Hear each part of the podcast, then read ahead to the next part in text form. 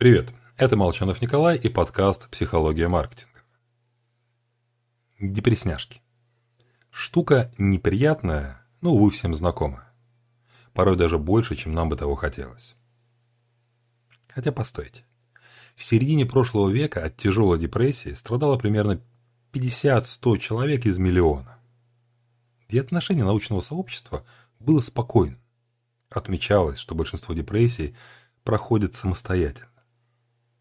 Ведь плохие моменты случаются в жизни каждого.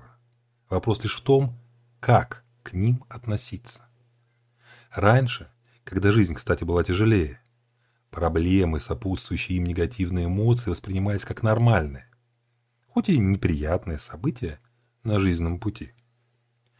Даже производители лекарств, обнаружив, что новые соединения способны лечить депрессию, были разочарованы Некоторые антидепрессанты выпускали в продажу спустя годы после открытия. Куда спешить? Маленький, неинтересный рынок.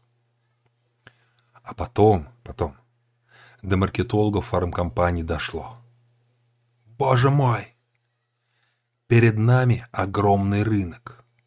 Надо просто объяснить людям, что чувствовать себя грустным – это глупо и неправильно.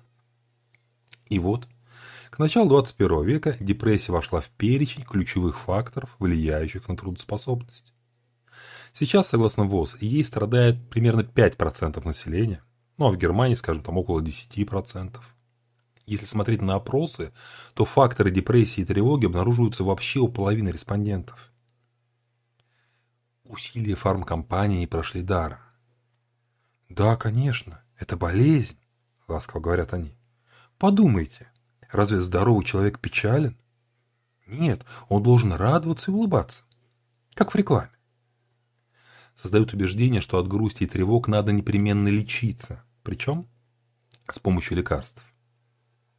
Хотя неприятное событие – естественная часть жизни. Не стоит расценивать нормальную тревожную реакцию как болезнь. Всего вам хорошего, не болейте. С вами был Николай Молчанов.